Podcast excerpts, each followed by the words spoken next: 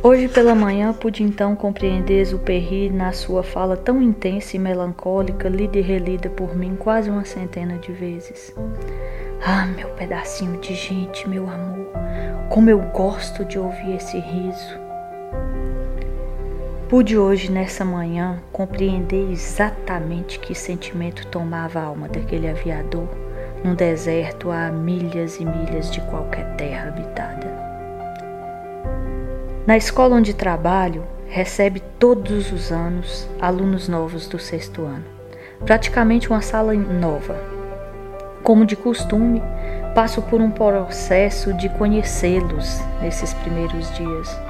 Adoro conversar, saber de suas expectativas com a nova escola e, com carinho inerente, os recebo com muita alegria. No primeiro dia de aula, nas apresentações, Pergunto o nome de certo garoto, como já estava fazendo com todos os outros. E a sala uníssona me responde: Ele não fala, tia. Hã? Ele não gosta de conversar, falando todos o nome do menino. Prossegui as apresentações e, no decorrer da aula, tentei em vão provocar qualquer manifestação nele. Nenhuma palavra, nenhuma expressão. Semana passada foi feriado. E hoje, enfim, nossa segunda aula. Atividade de artes. Vamos para o salão. Meus olhos não perdiam aquele menino de vista. Fiquei a observá-lo. Sentou timidamente com um grupo de alunos mais quietos. Expliquei a atividade que em seguida começou a ser executada por todos com muita alegria, inclusive por ele. Enquanto rodeava por todas as mesas e carteiras, mesmo de longe não o perdia de vista, ajudando de um lado, de outro, mas algo não me deixava perder aquele olhar.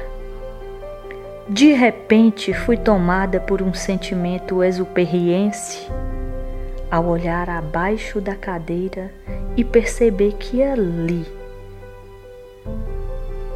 ele era o menorzinho de todos os alunos. Suas perninhas tão curtas ficavam penduradas na cadeira, enquanto todo o restante da sala dava conta de pisar o chão. Meu coração inundou de um sentimento que até agora eu não sei explicar, mas eu sei sentir. Aquele menino hoje, apenas por existir, preencheu minha alma. Lindo, minúsculo, Trouxe uma paz que tão longe estava. Fiquei a contemplá-lo, a amá-lo devagar, sem que nem mesmo percebesse ou imaginasse que naquele exato momento acontecia algo dentro de mim.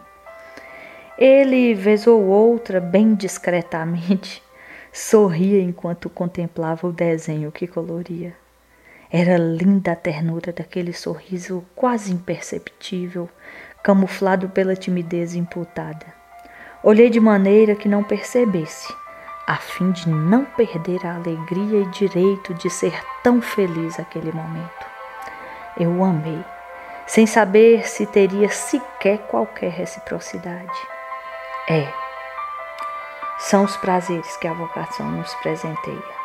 Hoje foi um dia de sol, mesmo com um pouco de chuva, sol que clareou a alma que deu forças para até rever amigos que se estava com saudades.